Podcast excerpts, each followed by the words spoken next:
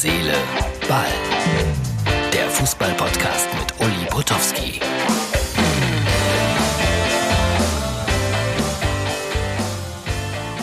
Ausgabe Nummer 218 vom 23. März 2020. So, heute habe ich keine Lust darüber nachzudenken, ob 50 äh, plus 1 eine Lösung für den kommerziellen Fußball ist oder ob Bayern München und der SC Paderborn jemals wieder in einer Liga zusammenspielen können. Nee, ich mag über solche Dinge heute nicht nachdenken. Ich will mich einfach erinnern an die Zeiten, als ich mit meinem Bruder zusammen, der ist drei Jahre älter als ich, Tipp-Kick-Meisterschaften ausgespielt haben. Kennt ihr das noch? Diese Metallfiguren, grüner Filzrasen, zwei Tore, den Torwart konnte man so links und rechts und nach vorne kippen mit Knöpfen und da haben wir oft die deutsche Meisterschaft ausgespielt, also komplett die Bundesliga durchgespielt. Und das war dann irgendwann mal 1967. Da ist Schalke dann in unserer Tippkick-Meisterschaft endlich mal wieder deutscher Meister geworden. 1958 das letzte Mal. Real. Übrigens kann ich mich daran erinnern. Ja, ich war sechs Jahre alt und meine Oma wohnte auf der Schalker Straße im Möbelhaus Rosing, so hieß das. Und äh, ich als kleiner Junge saß oben im dritten Stock und konnte zuschauen, wie die Schalker Spieler über die Schalker Straße flanierten in offenen Cabrios.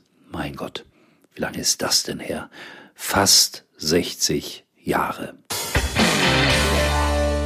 Jetzt denke ich darüber nach, wie alles weitergeht, sagte ich eingangs, aber ich will mich jetzt gar nicht damit beschäftigen. Auch das sagte ich schon, sondern ich möchte zurückdenken, zum Beispiel an eine meiner ersten Anpfiffsendungen, die ich äh, lustigerweise in sehr intensiver Erinnerung behalten habe. Damals kamen wir auf die wahnsinnig originelle Idee, den erotischsten Fußballer der Bundesliga auszuzeichnen und Erika Berger, ja, Gott habe sie selig, der eine oder andere erinnert sich, hatte ja bei RTL immer so einen Sextalk, nur die Liebe zählt.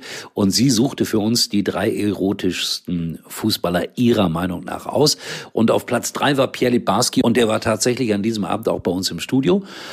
Und äh, ich moderierte und äh, ich erlaubte mir den kleinen bösen Spruch, wie man denn mit solchen O-Beinen in, in, in eine solche Platzierung hineinkommen könnte, was ich nicht ahnte. Frau Litbarski war damals im Studio und bei der ersten Werbepause kam sie wild rudernd auf mich zu und beschimpfte mich, wie ich so etwas Böses sagen könnte über ihren Mann von wegen O-Beine und so.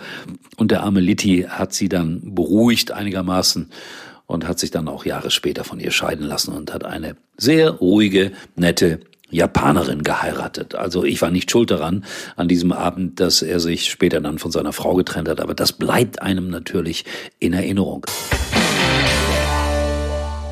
Und was bleibt mir auch in Erinnerung, als ich so 14, 15 Jahre alt war und noch in Gelsenkirchen-Hessler wohnte, da haben wir Fußball gespielt im Jahnstadion und da gab es einen jungen Torwart, Norbert Niebuhr, der dann später Nationalspieler wurde. Mit dem haben wir ein paar Mal Fußball gespielt und wir waren ganz stolz, wenn wir als äh, ja, 15, 16-Jährige gegen ihn ein Tor schossen. Der war ein bisschen älter, 18, 19 damals in der Zeit. Und wir hatten einen Spieler bei Hessler 06, Klaus Beverung, ein großartiger Spieler, ein technisch hochbegabter Junge, Rekordnationalspieler damals in der Jugendnationalmannschaft. Der spielte dann später für, äh, ich glaube, Eintracht Frankfurt, für Schalke 04 und noch für zwei, drei Bundesliga-Vereine. Aber so ein ganz großer Star ist er nicht geworden. Aber damals war er äh, grandios, wie der auf dem Jahnplatz mit uns äh, gezaubert hat, im wahrsten Sinne des Wortes. Ja, das sind heute meine Erinnerungen. Ich will mich auch ein bisschen kürzer halten als sonst. Und dann beobachten wir die Szene wieder und morgen ja, werde ich dann nicht daran vorbeikommen, auch ein paar ernsthafte Meldungen wieder zu erzählen. Ob wir heute am Montag um 20 Uhr bei MUX TV senden mit Herz, Seele, Ball und mit der Veröffentlichung von 52, das ist noch nicht so ganz, ganz sicher. Vielleicht machen wir etwas per Skype, ihr wisst warum soll nicht mehr als äh, zwei Leute zusammenkommen. Da gibt es einen ganz engen Studio. Keller, da würden wir aufeinander hocken und äh, vielleicht ist es dann vernünftiger, das alles nur per Skype zu machen. Schaut mal da rein. Am heutigen Abend um 20 Uhr.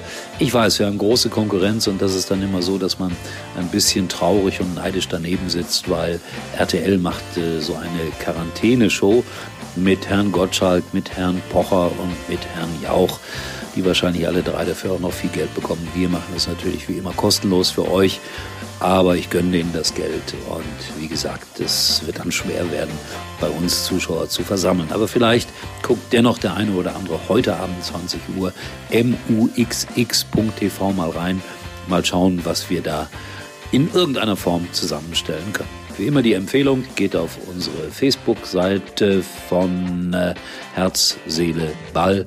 Und ansonsten, tschüss bis morgen, euer Uli. Uli war übrigens mal Nummer 1 in der Hitparade. Eigentlich können Sie jetzt abschalten.